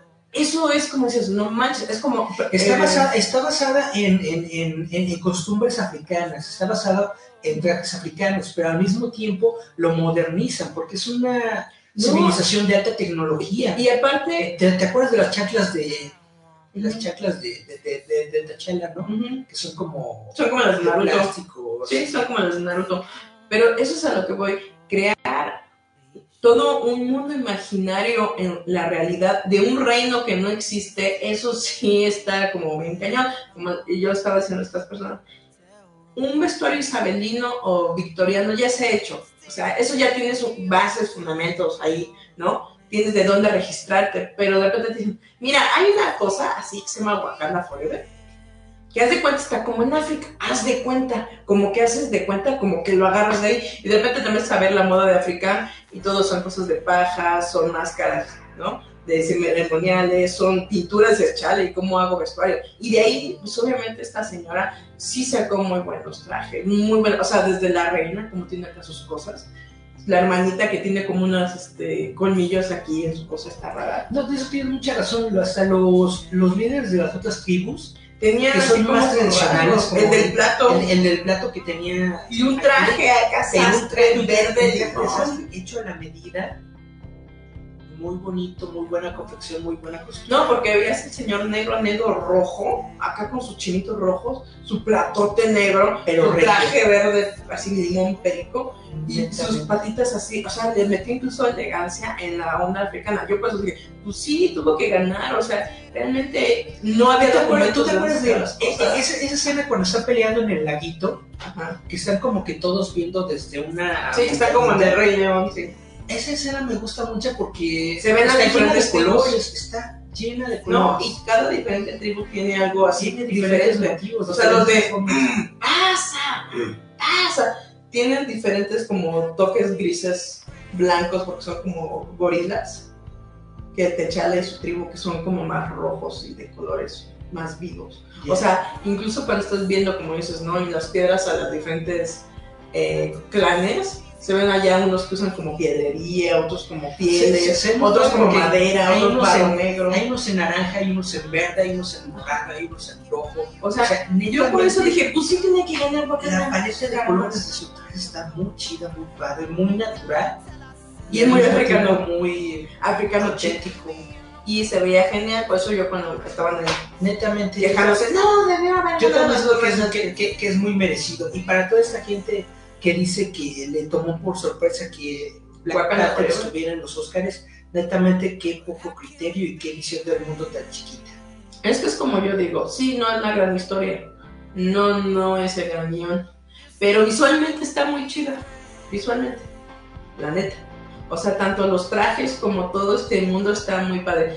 La verdad, en historia, en cómo se desarrolla, sí está muy putre, pero visualmente es hasta lo que uno se dice. No es, no, es, no es la mejor historia, pero tampoco. No, pero los, la paleta de colores que usan está muy bonita, los trajes están muy bonitos. O sea, que lo- como les digo, sacaron un mundo imaginario porque ni siquiera estaba hecho pintado y lo trajeron a, a la vida. Pues, dice Eric, es entre lo tradicional algo más chic y más tecnológico. O sea, yo digo que le- por eso ganó, ¿no?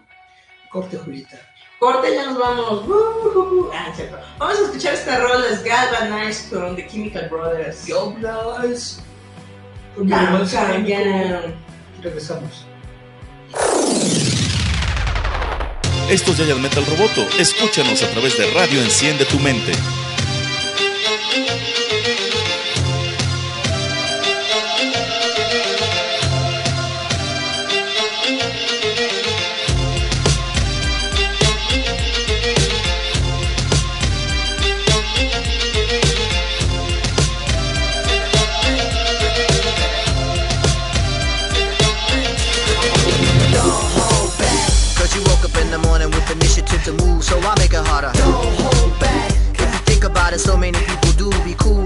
Smarter. Don't hold back. And you shouldn't even care about those noses in the air and the crooked stairs. Don't hold back. Cause there's a party over here, so you might as well be here with the people care. Don't hold back.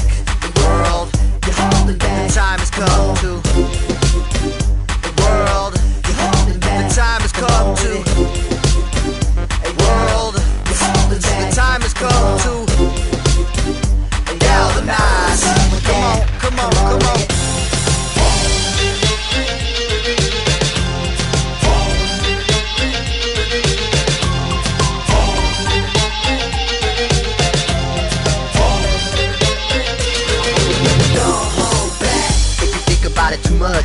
you trip up, fall on your face. Don't hold back.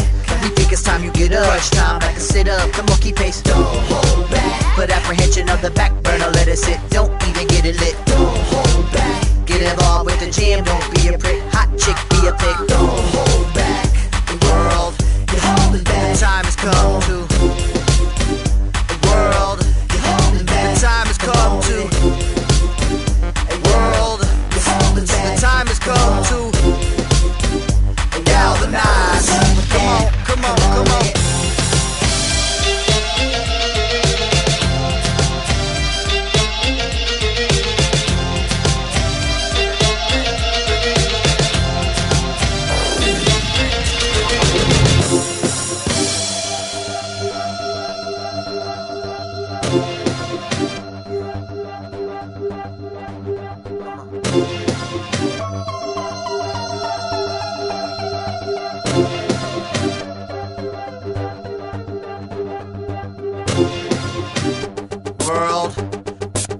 Time has come to Push the button.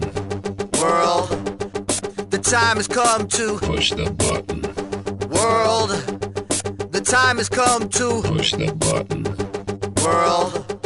My finger is on the button. My finger is on the button. My finger is on the button. Push the button.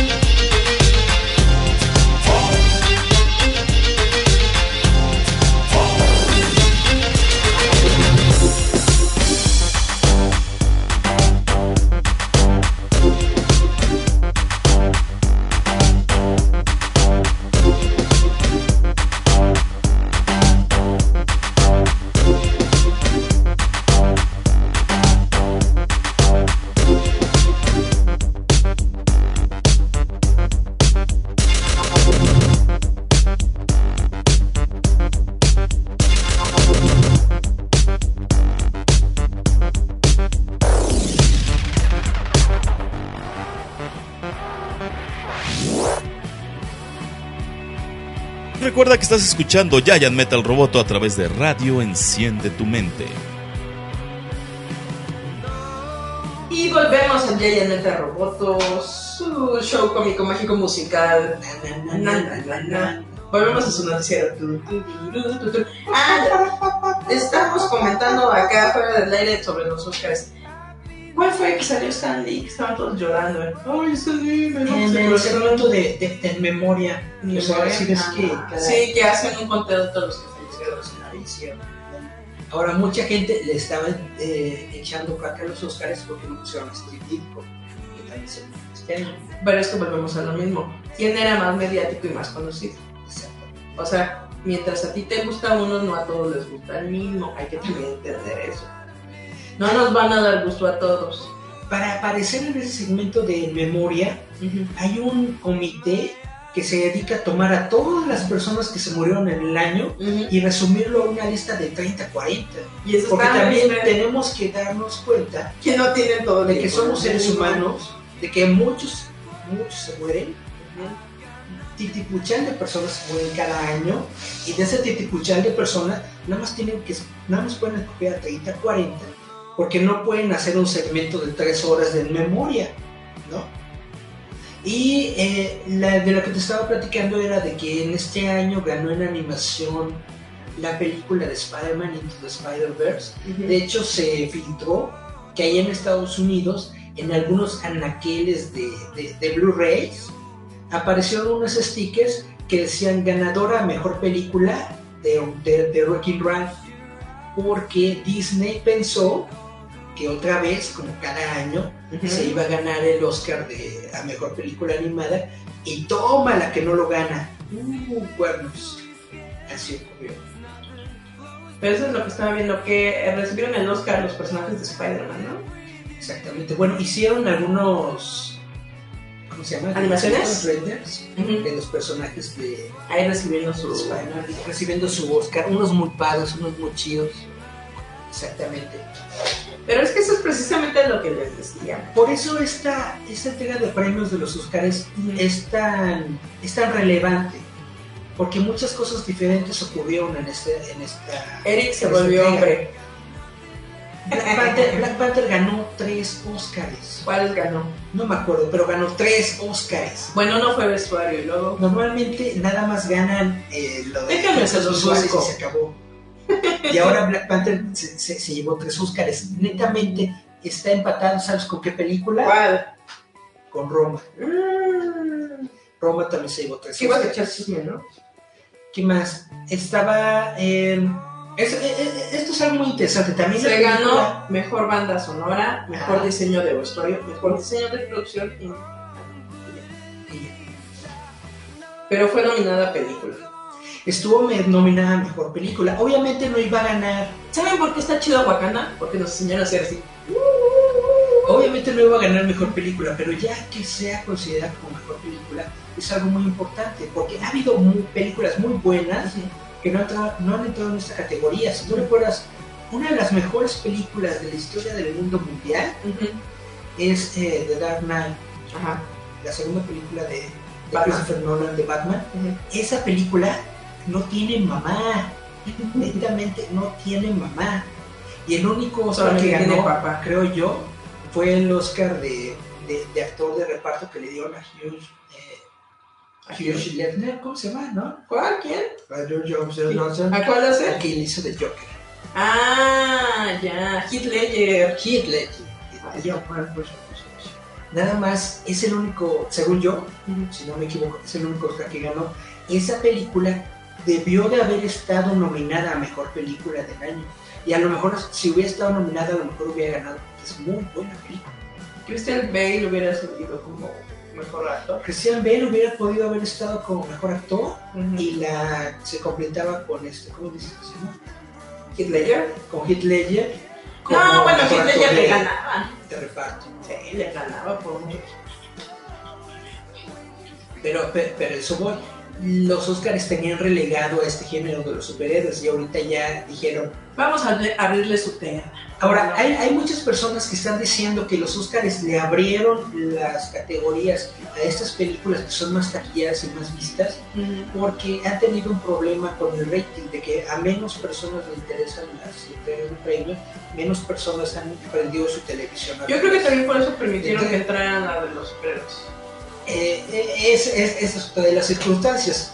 Puede ser que no sea que la academia ya está más abierta, sino que la academia no quiere perder nuevo público. la academia no quiere perder público y le está metiendo le está metiendo a películas que son taquilleras y que son favoritas. Yo solamente diré que Wakanda me gusta porque dice, "Mm, ¡Basa! ¡Basa! Es que te meten Están unas zonas guerreras bien chidas. Porque cuando Wakanda se la lleva chida, se los todos. ¿Qué, ¿Qué dice? Dice Alejandro Lanceta, chido chavales, loable su esfuerzo para que el roboto siga cumpliendo su- misión. Nuestra misión de cinco años es explorar extraños nuevos mundos, viajar temerariamente a donde nadie ha ido antes. Sí, somos acá. Pido ser el señor Spock. Marco Sáenz dice, muchos fans de la vieja escuela odian al Batman de Nolan porque no está. Pero es que nos volvemos a lo mismo. Esa, esa es la onda. Nolan tomó de base el personaje y creó lo que le dio la gana. Pero es que es como decimos, no, el, el mundo cinematográfico a lo mejor se basa, a lo mejor no, diferente. pero es otro mundo, Es que es precisamente, mundo. como decimos de Infinity War, Es una tierra diferente. es una Inexplorada. Una de las tierras infinitas. Pero es que es lo que les decimos. Eh, toda la gente se estaba quejando de que, ay, que eh, Thanos, que esto, que lo otro, que Infinity War, mil bolas, pero están todos esperando a que ya llegue abril para verla. O sea, también es algo bueno porque es algo inesperado a lo que tú ya habías visto en los cómics. De repente que te cambia entonces a ver, a ver, a ver, a ver, a es como muchos que se echan sus maratones antes de ir a ver la última. O sea, es algo bueno porque te genera una nueva eh, afición, ¿no? Una nueva Es que básicamente ver esas películas, tradición para ti ver esas películas de Marvel ya se convierte en toda una experiencia. Es como las convenciones de cómic, ya básicamente es la experiencia de disfrutar y ver esas películas. Como bien estás diciendo, hay muchos que se avientan su maratón antes de, para acordarse cómo iba a antes de la nueva película. De hecho, de esto han sacado provecho algunas cadenas de cine Cinemex, ¿no? Cinemex es la que que, hace sus... que- que- que han, hecho sus maratones, que es algo muy padre. En Estados Unidos, de hecho, hasta dieron un póster conmemorativo de 10 años de Marvel muy chido, dorado, bla, bla, bla. La, la verdad desconozco Bueno, si para- Cinemex dieron algo porque no fui. Y también para todos los que son coleccionistas de los merchandising que ahí sacan de los cines, están re felices, se compran todos los vasos, los llaveros, los Las palomeras, los llaveros y un montón de porquerías que sacan, ¿no? Dice Marcos Sainz, para mí es un Elseworld. Tiene usted razón, así se llamaba la, la línea de universos alternos de DC Comics, se Sí. llamaba Elseworlds. Pero eso es la a lo que vamos. Es como un nuevo universo no para ti ni para mí, sino para el nuevo público. Porque es como siempre decimos, ok, a lo mejor te enganchaste por la película, pero si realmente te vuelves eh, fan o te metes a esta onda, pues obviamente pues vas a conocer las historias, es como, es como, ¿cómo se dice? ¿Cómo dicen? No es novatada. Es, es, es, el, es el ingreso Ajá. a este universo ñoño, básicamente. Porque hay. Lado tenemos que ser honestos. Hay muchas personas que no leen cómics. ¿Por qué? Porque eh, a nivel global la gente está leyendo menos. Hay un nivel de. Pero ve películas. Hay un nivel de analfabetismo muy grande. De hecho, Ujú. estaban diciendo de que el nuevo analfabetismo de nuestra época es de personas que saben leer, Pero no que tienen leen, comprensión. pero que no leen porque no tienen comprensión. Es por ejemplo, ustedes no lo saben, pero el Facebook es una prueba de ello. No importa si puedes escribirle a alguien, hola, ¿cómo estás? Yo muy bien, ¿y tú qué tal? ¿Pero por qué? "Eh, Solo te saludé. No, no, no, pero me lo estás diciendo enojado. No, te estoy escribiendo. Esa y es- no entienden. Es y luego empiezas todo. solamente, solamente ¿Estás es texto y le meten ellos El contexto. un contexto que no está ahí. Se enojan y lo toman a mal. y bla, Dice bla. Joseph Bradbeer, dice, es un cambio de paradigma del público, exactamente. La audiencia se está moviendo del cine. Televisión, veo lo que programan otros a la hora que ellos digan. Y el streaming, que es on demand, veo lo que quiero a la hora que quiero. Exactamente. Tienes toda la razón, por eso está fracasando Televisa y todos estos sistemas antiguos de hacer televisión, porque no se están adaptando a las nuevas. Es un poco como lo que habíamos hecho en programas anteriores. Prendes al 5 y estaba una maratón de Bob Esponja, una maratón de Chavo Animado, una maratón de iCarly, una maratón de. ¿qué era este? Este Josh, ¿qué es? Puro- Drake y Josh. Drake y Josh. Eran maratones porque se tenía que echar cuatro horas de pro- eh, Era- programación. Era, era, era puro, puro contenido que ya habías visto, Pero por muy, buena, por muy buena que está Drake y Josh, ya la quinta vez que tienes que ver la misma serie, pues ya como que ya no... Imagínense cómo está el público que cuando le piden al canal 5, regrésame Malcolm en el medio y Dragon Ball, volvió su programación. O sea, su público, su audiencia volvió a, a- a crecer. O sea, que te digan a ti Canal 5, pon a Malcolm o a Dragon Ball y con eso tienes. No van a gastar en los programas. Eso es también algo medio sad, ¿no? Pues esta es la cuestión. eh, Que me escucho distorsionada. Uh, Se escucha distorsionada. son los fantasmas chocarreros. Es que Julieta está en otra dimensión. Ustedes no saben, mira, mi mano la va a atravesar. no, pero realmente es lo que les decimos, ¿no? A lo mejor tú como eres un treintañero, cuarentón, que todavía te sientes de 15, 17 años, dices, yo todavía soy parte del público, esa audiencia. No, están pensando más en los niños de 5, 8, ya no en ti. Por eso los que más se quejan son los señores. Al niño no le importa, no ha visto esas caricaturas, no ha visto esos programas en su vida. Se los ponen, se le ponen la tele.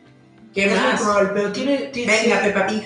Tiene mucha razón, Joseph. Venga, My Little Pony. En el sentido de que el streaming es más atractivo porque puedes ver lo que tú quieras en el momento en el que tú quieras. No te tienes Dice que Lori esperar. que eres un lelo. Saludos, Lori. No te tienes que esperar los jueves a las 7 de la noche para ver Giant Metal Roboto, porque en una, en un stream está todo el tiempo, ¿no? Y ya, y ya te puedes quieras. volar a gusto. Exactamente. Entonces, sí es algo muy, es algo a lo que la televisión se tiene que adaptar y a donde tiene que evolucionar. Ahora, ¿cómo meter este sistema de streaming y, eh, Es lo que están y video en demanda dentro de la televisión? Eso es precisamente la gran incógnita y eso es lo que tienen que ver los, los nuevos sistemas para evolucionar y para mantenerse en competencia, porque si no, si no buscan, si no encuentran una manera de hacer competencia, la televisión lentamente se va a morir. Y es, por ejemplo, lo que estamos diciendo. Ya está el de Disney, su streaming, ¿cómo se llama su? Disney Plus. Disney Plus, que dijeron, vámonos, papá, si hay un Netflix que todo lo ve, ¿por qué no hay un Disney que todo lo gobierna? Y es, volvemos a lo mismo. Están cambiando el público. O sea, es como bien dices, ¿no? Le pongo a mi hijo, a mi mujer, a mi abuelita, a A mi papá, le pongo lo que él quiere a la hora que quiere, se entretiene. Pero no es como antes que decías, no, es que a las 8 ya no hay caricaturas, ¿qué va a ver mi hijo? Pues ni modo, las telenovelas, ¿no? Y ni modo, se las tiene uno que chutar. Llega entonces la Y por eso vi cuna de lobos. Ándale, ¿no? Madres egoístas y cosas salvajes. Pero de repente te quedas pensando, antes llega entonces la televisión por cable y ya los niños pueden ver Cartoon Network. Y Cartoon Network se volvió un monstruo. en, en- en su momento fue genial porque podías ver 24 horas una programación. La- las series se repetían pero en horarios específicos. Entonces, si a las 10 te lo Te perdiste, acordabas podías regresar a las 12 y otra vez podías ver el, el episodio. O luego, cuando comenzó el cambio inteligente de que Ujú. podías eh, Programar. programar, Ya te y se cambiaba, se te ponía el Inmediatamente. recordatorio, se ponía en el programa que tú querías ver y todo esto. Lo hizo una experiencia mucho más interactiva, más entretenida, y por eso mucha gente se fue al cable, aunque el cable estaba más caro que la televisión. Pero eh, a eso es lo, a lo que vamos, es entretenimiento, ¿no? Como les decimos de las convenciones, como estamos haciendo de las películas, es vil entretenimiento que tú estás pagando para ir a verlo. Tú con tu dinero puedes hacer lo que quieras. Comértelo, tirarlo, echarlo caca, o, sí, o regalarlo, o sea, porque es tuyo. Tú sabes en qué lo gastas, en qué lo malgastas. Es tuyo, es tu trabajo. Si tú quieres, por ejemplo, lo que decimos, si tú estás comprando, pagando un sistema de cable es tuyo. Si estás pagando un Netflix, es tuyo. Puedes hacer exactamente lo que quieras con él. Lo que se te pegue de la gana. Si quieres ver todo el día el mismo programa, no importa, lo puedes ver una y otra y otra vez, porque tú te pones, volver a ver, volver a ver. Ya tienes, digamos, ese control sobre tu propio entretenimiento. Que antes no tenías como de serie. Para ver ese video que viste en ese- el TV, lo tienes que ver a las 3 de la Esa es mañana. la cuestión y ese es para el futuro. Ese es el futuro. Que el usuario tenga el control. Sobre su propio entretenimiento. Tienes toda la razón. Y es, es, por ejemplo, lo- ahorita lo que le estamos diciendo a la gente. Tienes que entender que para que eso exista, tiene que haber un público. Y el público eres. Dice Joseph, aparte los dispositivos individuales, también cada persona dentro de una familia puede ver lo que guste. Antes solo existía una sola televisión y todos se tenían que ver una sola cosa. Y ahora todo el mundo tiene un celular donde hasta el niño más chiquito, hasta tu mamá y tu abuelita, y tu papá, se pueden ir a ver. Aunque que te obliguen a socializar e irte a la sala, tú puedes ir con tu teléfono y estás aquí. Ya tienen tablets, ya tienen teléfonos, ya son eh, aparatos inteligentes como la gente le dice. Pero si tu papá quiere desconectarse del mundo y no hay televisión, pero hay internet, bendito wifi, ¿no? Wifi que en todos lados estás, pero casi nadie tiene conexión, ¿no? Tu papá puede agarrar su teléfono, bajarse la aplicación de ESPN y ver fútbol. Y ya, no existen ustedes. Tu mamá puede ver toda la, el Ahora, día sus telenovelas, Algo, sus algo programas muy de interesante que el que está haciendo el cable es estarse metiendo a, lo- a la cuestión de las apps. Ujú. De que, por ejemplo, los canales como Fox, Hulu, como History, de... como bla bla bla, tienen su propia app que tú bajas a tu teléfono y mientras estás pagando, ya, ya estás pagando el cable. Ujú. Y con eso que ya estás pagando del cable, te da acceso a tener todos los shows que tú quieras en tu teléfono. Y eso es algo muy genial. padre. Porque ya puedes ver ese programa que pasaron hace dos años, era un reality show, lo, Los volver a ver. todas las temporadas de los Simpsons están en la app de Fox. Y eso está genial porque ya puedes ver todas las Puedes temporadas, ver los episodios buenos las cinco primeras y no temporadas. tener que chutarte los episodios malos, que es lo que está en Fox. ¿no? Y, y precisamente es lo mismo. Tú estás pagando por tu entretenimiento, pero permite que esas personas que se dedican a entretenerte sigan haciendo su trabajo, ¿no? Pues ya nos vamos, Julieta. Ya nos vamos. Espérate, hay que seguir Sí. acá. Dice Marcos, por eso YouTube creció, por eso los youtubers. Dice, y cuando los empresarios lo descubren y crearon las series, ya es streaming como solamente les diré callado. no, pero es que eh, incluso si saben lo de YouTube con los pedófilos. Ahora, Eh, YouTube está haciendo una reforma muy muy grande dentro de su sistema, precisamente porque había muchos este, chavitos ¿no? que hacen sus canales de YouTube, porque eran ser youtubers y todas estas jaladas. Eh, muchos pedófilos encontraron ahí pequeños recovecos donde meterse, ¿no? Y en canales de niños chiquitos donde ya sabes, te voy a enseñar cómo hago una quesadilla, te voy a enseñar cómo hago un sándwich, te voy a enseñar cómo me peino, ¿no? Ahí les empezaron a poner links eh, en los comentarios para ir a sus páginas porno o, los, o los estaban acosando ya de manera directa a todos estos chavitos. pues es con Y por eso que se vivir. les cayeron los patrocinadores y por eso muchos youtubers perdieron sus patrocinios. Y ahorita están peleándose porque están tumbando muchos canales de youtubers que tienen menos de 16 años. Que a lo mejor eh, eran Nuestro canal tiene menos de 16 años. Ay, sí. Pero yo hablo de los youtubers. Nosotros no. Y están ahorita revisando canal por canal para quitarle a todos los que dicen que están en menos de edad. Les están bloqueando todos los. eh, no pueden subir ahorita mm, sus estos videos, no pueden comentar porque está bloqueado. Los están bloqueando precisamente para, digamos, hacer casas de pedófilos. Pero volvemos mismo. Le están quitando, digamos, la el entretenimiento de la gente que sigue los canales, ¿no? Yo sigo a una chavita que ha de tener unos 12 años, es una chavita que hace. Si ustedes no saben qué es, es la gente que hace sonidos para que te tranquilices y te duermas. Esta chavita de tener 12 años, pero es muy buena, ¿no? Lo que hace. Mientras está jugando con la plastilina o según te está peinando. O sea, tiene talento como presentadora porque Narradora. tiene carisma. No tiene carisma la chavita, ¿no? Aparte tiene mucha creatividad en hacer sus videos. Se ve que sale así ahí en su cuarto. pero tiene la intención, y esta chavita dijo, como yo soy menor de edad, no van a poder ahorita ponerme nada porque a lo mejor YouTube me da cuello a mi canal, ¿no? Pidió que la siguieran en Instagram, pero es que lo mismo que dice, eh, le dijo un chavo, ¿no? El problema con YouTube es de que se extiende a los otros canales, ¿no? Que son mayores, dice. A lo mejor pasa en Facebook, a lo mejor pasa en Instagram, donde empiezan a hacer esta cacería de señores Erics Pues que quieren niñas japonesas. Esa es la cuestión. Las nuevas tecnologías nos ayudan mucho y nos dan nuevas herramientas, pero siempre existen problemas y conflictos que vamos a, a tener ahí que se van a tener que solucionar. Pero ya nos vamos, Julita. Nada más leemos el último mensaje, comentario. Que es el mono challenge. Momo. El Momo Challenge. Ah, el Momo Challenge. Ah, va- vamos a. Tenemos que hablar del Momo Challenge. ¿Qué es el Momo Challenge? De los retos que hacen las personas. Ah, como del cuellos. Ah, pero es que es lo que le como. Eh, lo que estamos hablando sobre la revolución de todos estos canales es que, que imagínense cuántos youtubers vivían de YouTube y por ahorita todo el patrocinio, o sea, todo el dinero que les quitaron a YouTube ya no va a existir. ¡Oh, no! A lo mejor es la última vez que vemos a Dross aquí en la, en la mole, porque ya no va a ser YouTube. Al contrario, si le quita a YouTube el dinero a todos, va a hacer más eventos. Ah, no, pero eso es a lo que voy, de que tú no sabes ahorita a cuántos youtubers les van a quitar su patrocinio. Y por ende va a revolucionar otra vez este mundo. Ay, Eric que ya nos vamos.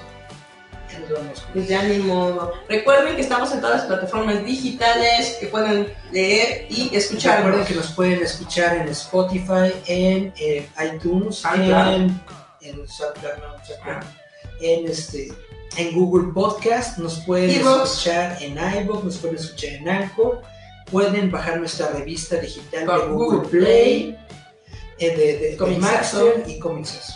Recuerden que nos encuentran como Roboto MX y ya ya meta Roboto el podcast. Ahí, lo ven. Ah, chéquenlo. Échenlo. Roboto.mx. O ya ya meta Roboto el podcast. Ahí para ya que ya escuchen. Para que escuchen las canciones que yo luego ando metiendo. Ahí ya suenan, ahí hay producción. En el programa de radio suenan las canciones. Entonces nos despedimos con estas dos bandotas. Una es Prodigy y la otra es Encore. Con Breathe y Rain. Vámonos entonces con Breathe de Prodigy y Rain de Uncle.